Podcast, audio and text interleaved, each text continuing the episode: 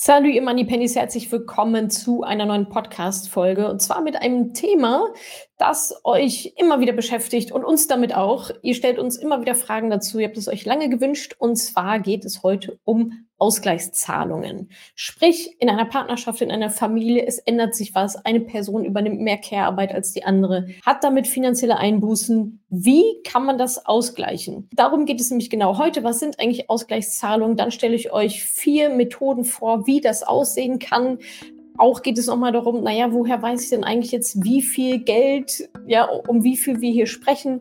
Und ganz zum Schluss gebe ich euch auch noch ein paar ja, Gedankenanstöße mit äh, an die Hand, wie denn so ein Gespräch dann auch laufen kann zwischen dir und deinem Partner oder deiner Partnerin.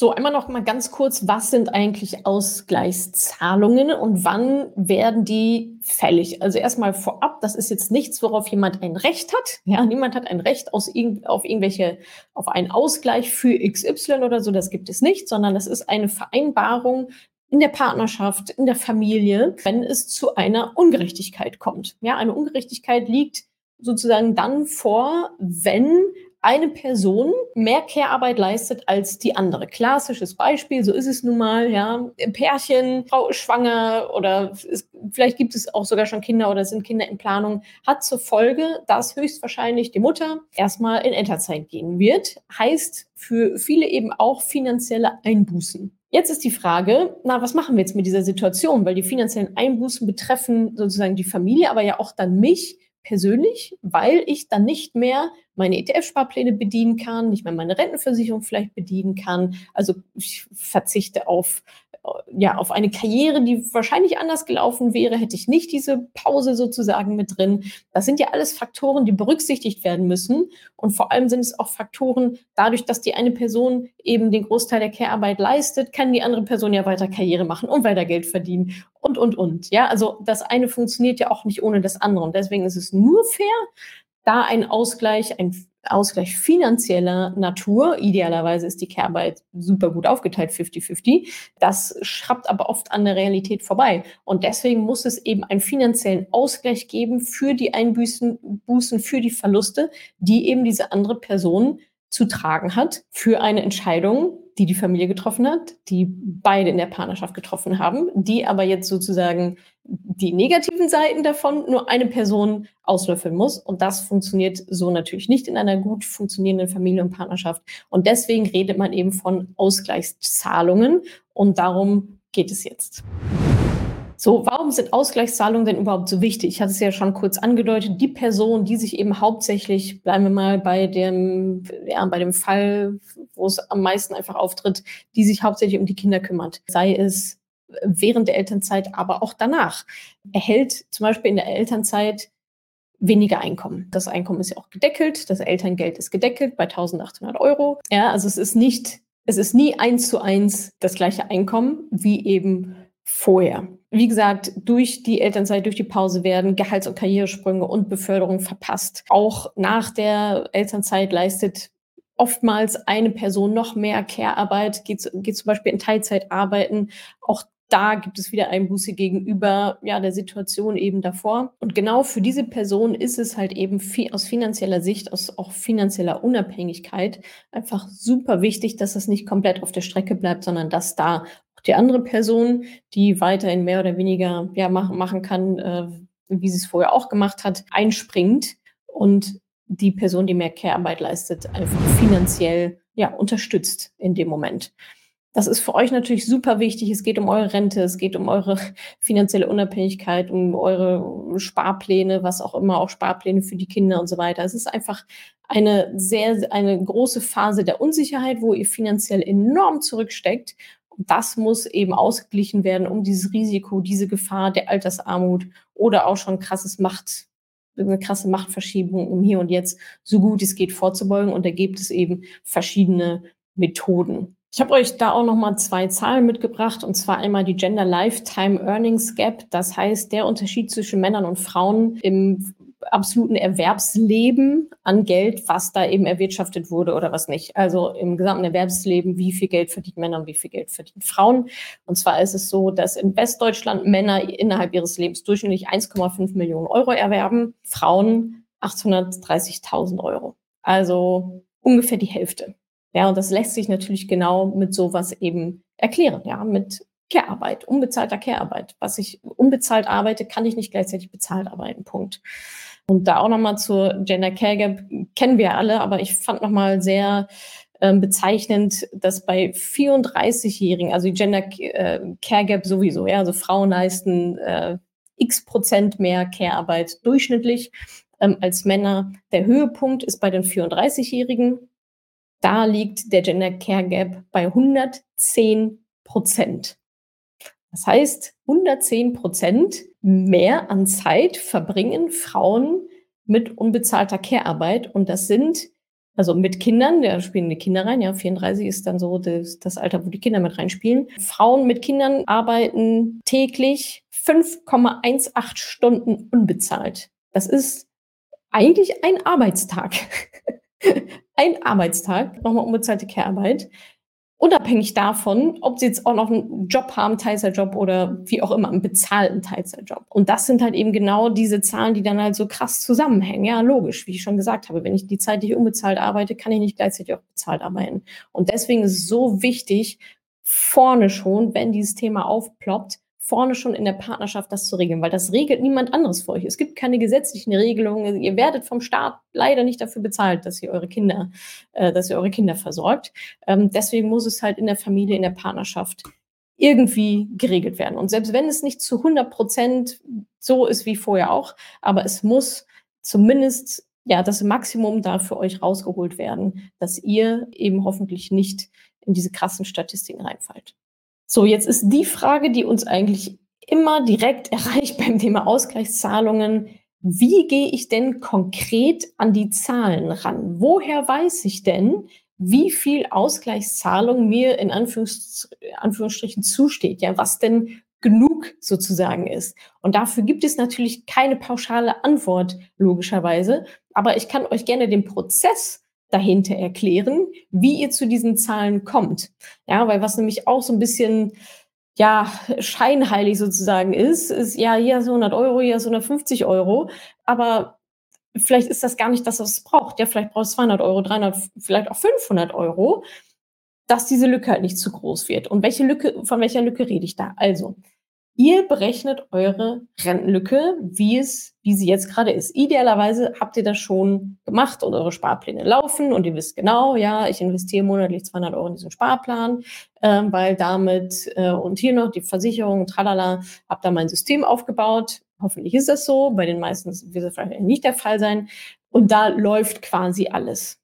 Das ist jetzt Version A es läuft alles, ihr wisst genau, eure Rentenlücke habt ihr ausgerechnet, ist alles komplett äh, gecheckt, alles richtig gerechnet und so weiter. Und jetzt fließt da sozusagen das Geld rein. Dann ist natürlich relativ easy zu sagen, naja, also ich brauche halt im Monat 500 Euro, um alle meine Töpfe zu bespielen, damit es dann im Alter reicht, weil das habe ich so ausgerechnet von meiner Rentenlücke nach vorne gerechnet. Was muss ich ab jetzt jeden Monat sparen, investieren in die verschiedenen Töpfe, sind 500 Euro. Jetzt äh, arbeite ich nicht mehr bezahlt. Das heißt, äh, ich habe nicht, ich habe die 500 Euro nicht mehr, sondern nur noch 250. Das heißt, von dir bekomme ich jetzt die restlichen 250 Euro. Das ist ja relativ easy. Schwierig wird es, wenn es diese Zahlen noch nicht so konkret gibt. Dann ist das nämlich der Schritt noch davor. Da müsst ihr aber hinkommen. Ja, also was ihr dann, wenn das so noch nicht aufgebaut ist, also dann würde sich die Frage ja auch gar nicht stellen, wenn es so aufgebaut ist. Dann ist ja total logisch. Da ist 500 Euro, jetzt kann ich nur 250, kriege ich 250 von dir, dann kann ich wieder alles weiter bedienen, alles ist tutti. So, wenn ihr euch die Frage aber stellt, ja, wie viel brauche ich denn dann als Ausgleichszahlung, dann habt ihr eure Zahlen ja selber noch gar nicht. Also, was macht ihr in dieser Situation? Ihr müsst eure Rentenlücke berechnen, ihr müsst wissen, was muss ich im Hier und Jetzt investieren, um meine Rentenlücke zu schließen. Ja, besonders bei allem, was ihr privat macht, ändert sich daran ja dann nichts. Das heißt, diese 500 Euro oder was auch immer dann dabei rumkommt, die müssen halt rein ins System, damit ihr eure Rentenlücke schließen könnt. Das ist der private Teil. Der gesetzliche Teil ist natürlich noch mal ein bisschen anders, denn da läuft es ja so in der gesetzlichen Rente, wer nicht einzahlt, bekommt auch nichts. Wer wenig einzahlt, bekommt auch weniger raus. Das heißt, da müsstet ihr noch mal eine andere Rechnung aufmachen und zwar sagen, okay, angenommen, es würde jetzt alles so bleiben, wie es ist. Ja, ich gehe nicht in Elternzeit, gehe nicht, äh, mache kein Care-Arbeit, was auch immer. Alles bleibt so, wie es ist. Wie hoch wäre dann meine gesetzliche Rente? Versus, was ist die Realität wenn ich dann zu Hause bleibe, wenn ich dann in Teilzeit arbeite, also wenn der Plan, den wir uns gemeinsam hoffentlich so überlegt haben, wenn der dann Realität wird, welche Einbußen habe ich dann monetär bei meiner gesetzlichen Rente? Das könnt ihr euch ja auch ausrechnen, ja. Also einmal gebt ihr halt ein das Gehalt, was ihr jetzt halt äh, bekommt und rechnet damit weiter und einmal gebt ihr das ein, was ihr dann an Elterngeld bekommt oder wie auch immer. Das ist ein bisschen fricklich, weil es natürlich einige Jahre betrifft und so weiter, aber das äh, kriegt man alles raus, das kann man alles berechnen. Und die Differenz gibt es dann natürlich auch noch dazu, weil in dem Moment wird eure Rentenlücke ja schon noch ein bisschen größer, als wenn ihr mit der gesetzlichen Rente so rechnen würde, wie es läuft. Ja, wenn es normal sozusagen laufen würde. Eure private Sache also der privaten Rentenversicherung ist egal, wie viel ihr verdient, solange ihr die 500 Euro da reinzahlt. Ja, dem ETF-Sparplan ist egal, wie viel ihr verdient, solange ihr die 500 Euro da einzahlt. Der gesetzlichen Rente, die aber ans Gehalt ja gekoppelt ist, der ist es nicht egal, weil die sagen, aha, du zahlst weniger ein, deswegen bekommst du weniger raus. Also das sind zwei Faktoren, die ihr getrennt voneinander beachten müsstet, berechnen müsst. Ihr nehmt eure Rentenlücke, überlegt euch, überlegt euch nicht, sondern berechnet, was muss ich im Hier und Jetzt dafür sparen, investieren, privat, Sparplan, Versicherung, was auch immer und natürlich der gesetzliche Baustein, der halt schrumpft, je weniger ihr arbeitet. Und daraus ergibt sich dann am Ende eine Summe, eine Zahl, ja, ein, ein Geldbetrag, auf den ihr de facto verzichtet, indem ihr eben diese unbezahlte Care-Arbeit leistet. Und das ist der Betrag, der wie auch immer ausgeglichen werden muss. Und wenn es nicht zu 100 Prozent klappt, weil das Familieneinkommen dafür nicht reicht, dann ist aber das trotzdem die Benchmark. Und da gilt es trotzdem so nah wie möglich ranzukommen. Und ansonsten muss man sich halt überlegen, okay, wie können wir es denn anders machen? Wie kann es, wie kommen wir trotzdem irgendwie überein, dass perspektivisch die 100 Prozent erreicht werden? Oder müssen wir noch ein anderes Einkommen? Whatever. Ja, also da gehen ja dann die Ideen los. Das Brainstorming geht dann los. Wichtig ist halt, dass ihr diese eine Zahl habt. Rentenlückenberechnungen machen wir mit euch im Mentoring. Eure Verträge nochmal durchchecken, machen wir auch äh, im Mentoring. Und dann seid ihr super gut aufgesetzt und habt da wirklich eure Zahlen, die eben für diese Berechnung, für dieses Gespräch ja, super relevant sind und einfach stimmen müssen bis auf den Euro.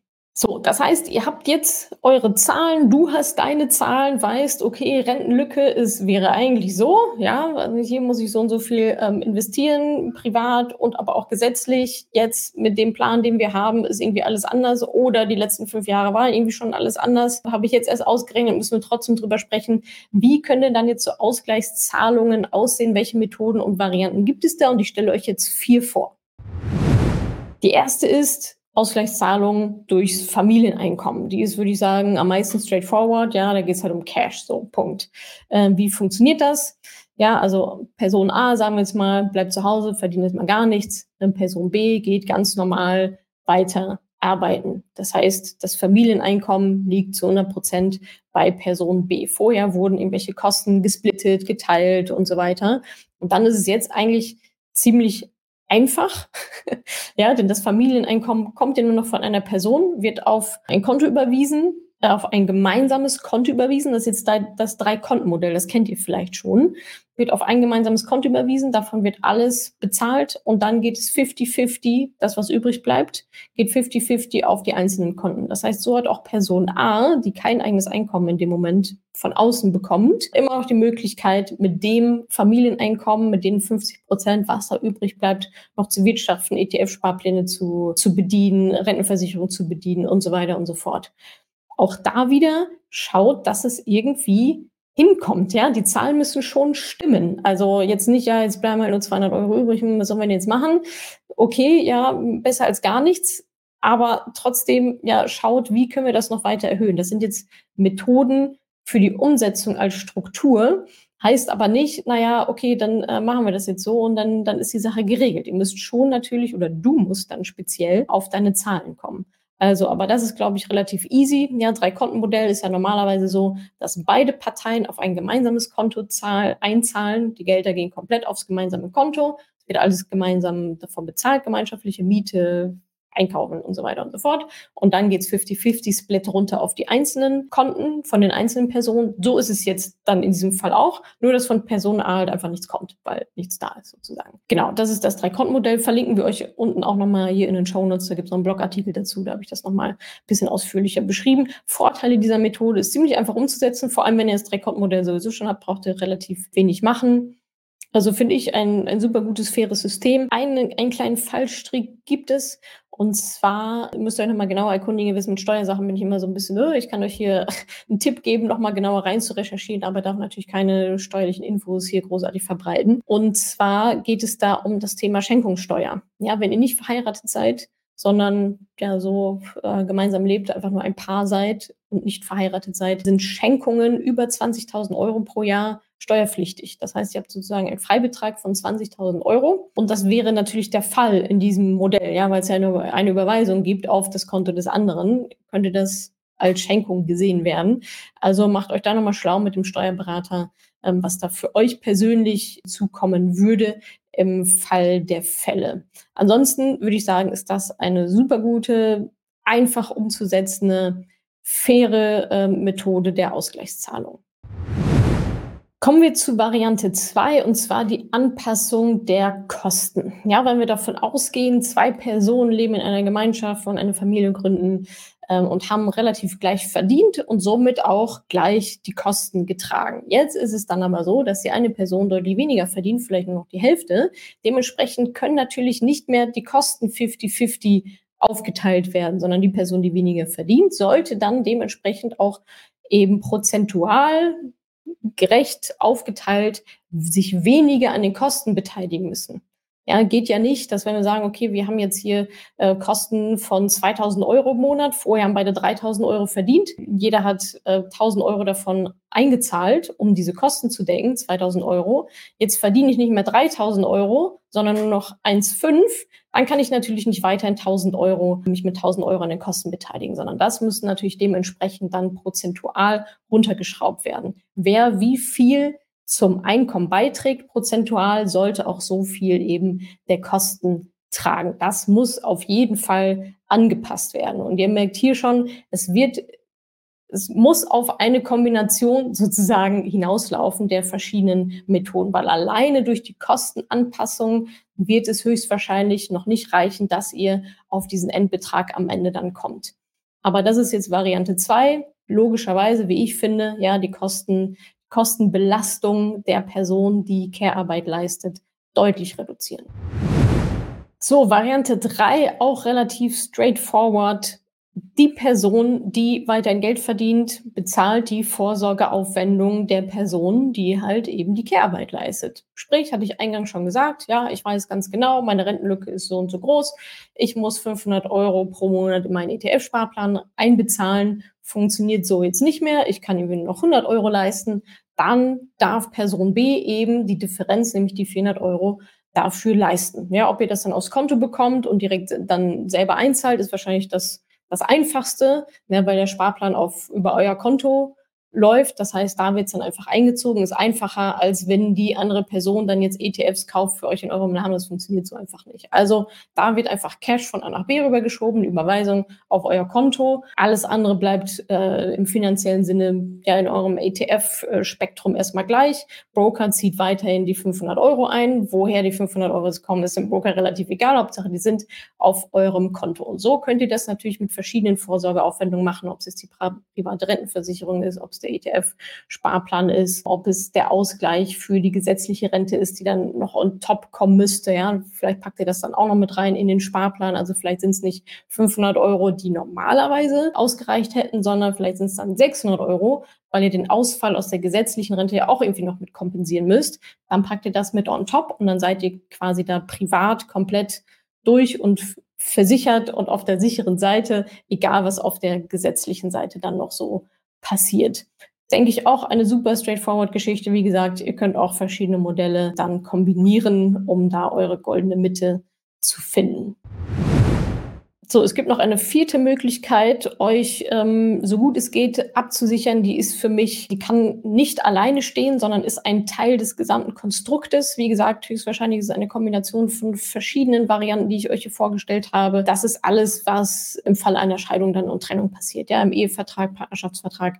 Das könnt ihr alles da festhalten. Ja, im Falle einer Trennung ist Summe XY fällig, ja, damit du weiterhin für deine Altersvorsorge selber sorgen kannst. Das verlagert natürlich so ein bisschen das Problem in die Zukunft. Ja, falls es zu einer Trennung, Scheidung kommt, seid ihr da dann aber hoffentlich abgesichert, löst aber nicht das Problem im Hier und Jetzt, dass ihr auch im Hier und Jetzt unabhängig sein wollt und dass ihr trotzdem auch in, im Hier und Jetzt eure Absicherung braucht für dann irgendwann, für eure finanzielle Zukunft. Nichtsdestotrotz solltet ihr natürlich im Ehevertrag, im Partnerschaftsvertrag sowas genau drinstehen haben. Ja, finanzielle Ausgleiche, was passiert wann, was passiert im Falle einer Trennung XY. Also lasst euch da wirklich gut beraten von guten Anwälten. Man kann auch Verträge im Nachhinein noch schließen. Ja, das funktioniert auch. Man kann auch einen Ehevertrag nach der Heirat noch aufsetzen. Das vergessen manche auch, dass sie denken, ach Mist, jetzt haben wir keinen Ehevertrag gemacht. Das könnt ihr jetzt immer noch machen. Ja, also schaut da wirklich, dass ihr da auch im Falle einer Trennung super gut versorgt seid. Also nochmal die vier Varianten im Schnelldurchlauf. Erstens Ausgleichszahlung durch das Familieneinkommen, ja, drei Kontenmodell und es wird halt 50-50 weiter aufgesplittet und einer zahlt dann einfach weniger ein oder gar nichts ein. Das ist eine Möglichkeit. Dann Anpassung der Kosten, prozentual, anteilig eben dessen, was die Personen zum Familieneinkommen beitragen.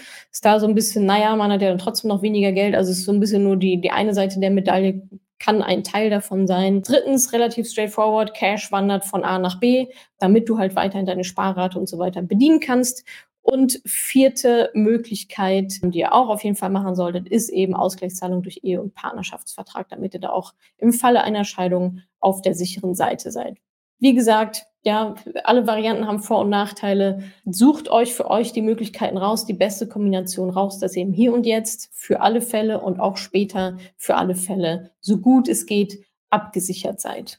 So, und angenommen, ja, du hast jetzt ein Modell im Kopf, hast vielleicht sogar auch schon deine Zahlen im Kopf, aber das ist noch nie so richtig zur Sprache gekommen, das Thema, ja. Also es liegt in deiner Verantwortung, jetzt dieses Gespräch auch zu suchen. Es ist ein gutes Recht, dieses Gespräch zu suchen. Es ist auch egal, ja, ob die Kinder schon fünf und zehn oder sieben Jahre alt sind oder mal schon halb aus dem Haus, vollkommen egal, ja. Es lohnt sich immer noch darüber zu sprechen, man kann auch darüber sprechen, eigentlich stünde mir noch das und das zu. Ja, also nur weil ich jetzt in den letzten fünf Jahren nichts bekommen habe, heißt es ja nicht, dass das Kind im Brunnen gefallen ist. Kann ja jetzt immer noch rückwirkend ein Ausgleich fällig werden und vor allem vielleicht dann auch noch für die Zukunft. Ja, oder dass ihr halt jetzt die vergangenen Jahre mit einberechnet und das wird halt oben drauf geschlagen. Die Rentenlücke ist dadurch ja nicht kleiner geworden, sondern ist wahrscheinlich eher größer. Das heißt, wie könnt ihr jetzt an so ein Gespräch rangehen? Also erstmal finde ich, ihr müsstet da mit der richtigen Einstellung reingehen, ja, so richtiges Mindset zu haben. Und ich glaube, das ist eine gute Balance aus zu wissen, was man selber will, ja, und auch zu wissen, hey, das ist halt nur fair. Alles andere war bis jetzt unfair oder würde unfair werden, wenn wir es jetzt halt nicht regeln.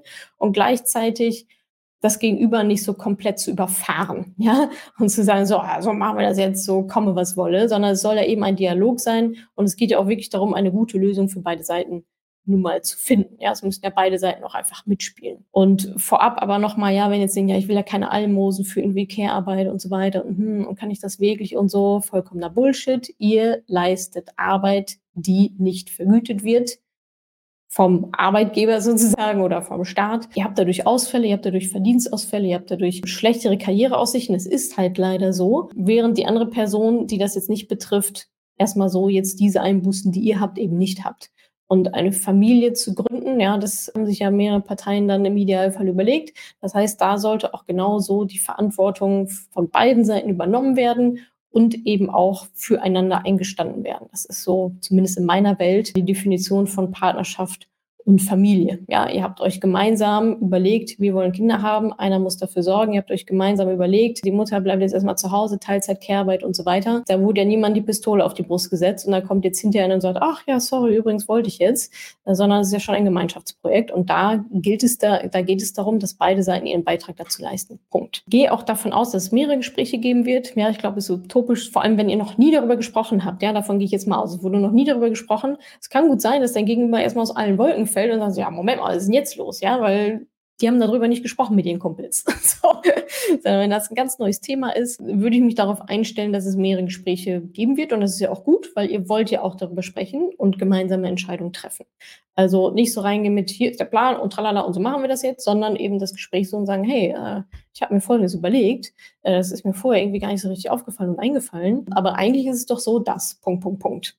Äh, und dann kannst du ja genau eben das erzählen, was dich beschäftigt, dass es sich für dich unfair anfühlt oder wie auch immer. Ich würde auch wirklich aktiv dieses Gespräch suchen, nicht darauf warten, bis jemand anderes vielleicht auf die Idee kommt. Meiner Erfahrung nach, und das höre ich auch immer wieder von Frauen aus der Community, ist es so, dass die andere Person da gar nicht drüber nachdenkt, weil es ist in dem Sinne nicht sozusagen in deren Welt nicht, nicht deren Business sozusagen und ist ja nun mal auch nicht ich sag mal, der Normalfall da draußen. Der Normalfall ist, die Mutter bleibt zu Hause, verzichtet auf sehr viel, der Vater, der Mann geht weiter arbeiten und so, so macht man das halt. So ist es halt. Also man kommt mit anderen Modellen auch sehr, sehr wenig in Berührung innerhalb der eigenen Bubble. Also aktiv das Gespräch suchen, geh davon aus, dass es mehrere Gespräche gibt, gib deinem Gegenüber auch wirklich die Chance, etwas dazu zu sagen, ja, es zu diskutieren, Argumente auszutauschen euch gemeinschaftlich zu überlegen, okay, wie wollen wir das denn jetzt machen? Die Fakten sind die Fakten, ja, das ist so, aber solche Gespräche bestehen ja nicht nur aus Fakten, sondern eben auch aus Bedürfnissen, aus Gefühlen und vor allem geht es ja dann darum, gemeinsam einen Plan zu schmieden, wie das funktionieren kann. Bereite dich auch auf gewisse Totschlagargumente vor. Ja, das ist, kann oft dann erstmal so eine Abwehrreaktion irgendwie erzeugen, zu sagen, ja, aber in der Scheidung oder wenn ich sterbe, dann bekommst du doch Rentenpunkte von mir und so weiter. Ja, das ist alles total süß, aber das ist kein eins zu eins Ausgleich. Ja, sondern ja, es ist ein Teil davon, definitiv, ja, ist richtig, ist ein Fakt, aber es hat jetzt auch nichts mit finanzieller äh, Unabhängigkeit zu tun, ja, darauf zu warten, bis eine Scheidung oder ein Tod eintritt, um dann die Rentenpunkte zu bekommen. Das heißt ja auch wieder, dass du bis dahin komplett abhängig bist von dieser anderen Person, dass die dich weiter versorgt, dass sie weiter die Miete zahlt und so weiter und so fort. Was ja gar nicht so sein muss, muss ja gar nicht so gegeben sein. Kann ja auch da ein Jobverlust eintreten oder was auch immer, ja. Also lasst euch dann nicht davon belatschern, so im Sinne von, ja, aber ich sorge doch für dich. Ja, darum geht es nicht. Danke, danke, aber darum geht es nicht, sondern es geht darum, dass ich für mich selber sorgen kann und auch möchte und äh, eigentlich auch muss. Ähm, und deswegen müssen wir halt einen gemeinsamen Plan schmieden und eine Lösung finden, die für uns beide halt passt. Geht vorbereitet in das Gespräch rein, habt die Alternativen mit dabei, aber sei auch wirklich offen, dein Gegenüber auch zu hören. Ja, also dafür braucht es, glaube ich, ein wirkliches Interesse auch an der Sichtweise der anderen Person, an den Sorgen, Nöten, Anträge, Bedürfnisse der anderen Person. Nur dann kann es, glaube ich, gemeinsam wirklich funktionieren, dass ihr da eine gute Lösung findet. So, also nochmal zusammenfassend, Ausgleichszahlungen super wichtig. Ihr habt Einbüßen, das muss ausgeglichen werden. Es gibt die vier Möglichkeiten. Ja, einmal über das Familieneinkommen, drei Kontenmodell, Anpassung der Kosten, Cash von links nach rechts, damit du deinen Sparplan, Versicherung und so weiter weiterhin bedienen kannst und Ehe- und Partnerschaftsvertrag. Ich denke, die drei wichtigsten Takeaways sind, ihr wählt im Idealfall eine Kombination aus diesen verschiedenen Varianten. Ich glaube, es gibt nicht eine eine Möglichkeit, die einfach alles abdeckt. Also zumindest der Vertrag muss stehen, ja, im Sinne von, äh, was passiert, Entscheidung. Und man braucht ja aber natürlich auch noch fürs Hier und Jetzt Kostenreduktion, Cash von links nach rechts. Es wird, wie gesagt, eine Kombination aus verschiedenen Sachen sein platziere das Thema rechtzeitig, idealerweise schon, wenn das Thema Kinderwunsch aufkommt, aber auch wenn das alles schon gelaufen ist, ist es noch nicht zu spät, darüber zu sprechen und da immer noch eine Lösung zu finden. Also es gibt nicht die Lösung, werdet da kreativ, wenn sich vielleicht auftut, Mensch, das kriege ich alleine irgendwie gar nicht hin, dem Familieneinkommen da beides zu bedienen, dann geht ins Brainstorming werdet kreativ, wie es so gut wie möglich hinkommen kann. Und redet offen über eure Finanzen in der Partnerschaft, am besten schon ganz am Anfang und wie ich auch immer ganz gerne sage, Augen auf bei der Partnerwahl. Jetzt habe ich wie immer noch eine Kundenstimme für euch und zwar von Ina. Sie hat uns bei Trustpilot bewertet. Es lohnt sich und hat Spaß gemacht. Geballtes Wissen in kurzer Zeit. In nur acht Wochen Mentoring habe ich alles nötige Wissen gelernt, um selbst investieren zu können und auch zu wissen, was ich tue. Im Selbststudium ohne Anleitung hätte ich dafür wahrscheinlich ewig gebraucht, kein System gehabt und hätte wahrscheinlich irgendwann alles bleiben lassen. Das Mentoring gibt einen roten Faden vor. Alles wird leicht verständlich aufeinander aufbauend erklärt. Es gibt hilfreiche Exit-Tabellen, Unterstützung von Experten in den Live-Calls. Ich kann es wirklich nur empfehlen für Frauen, die wirklich gewollt sind, gewillt sind wahrscheinlich, die Zeit aufzubringen, ihre Finanzen zu ordnen und sich systematisch Wissen anzueignen und ein finanzielles Polster aufzubauen. Es war zwar anstrengend, aber es lohnt sich. Mensch, wie immer im Leben, oder? Erst ein bisschen was investieren und dann lohnt es sich aber. Wenn ihr was aus dieser Podcast-Folge mitgenommen habt, dann lasst mir doch super gerne eine Bewertung da bei Spotify oder auch bei Apple Podcasts über 12 von 5 Sternen. Freuen wir uns immer ganz besonders. Gerne auch ein kleiner Text, äh, was so eure Takeaways waren. Und wenn ihr es hier bei YouTube seht, auch wieder genau die gleiche Geschichte. Abonniert gerne den Kanal, dann bekommt ihr immer eine Benachrichtigung, wenn es neue Videos gibt. Und schreibt mir auch gerne einen Kommentar, wie ihr das vielleicht macht mit den Ausgleichszahlungen oder welches System für euch in Frage kommt oder was auch nicht oder wo noch Problemstellungen vielleicht erscheinen, welche Fragen es sonst noch so gibt. Und dann, ähm, ja, vielleicht machen wir da noch einen Teil zwei dazu, je nachdem, was euch noch so auf der Seele brennt.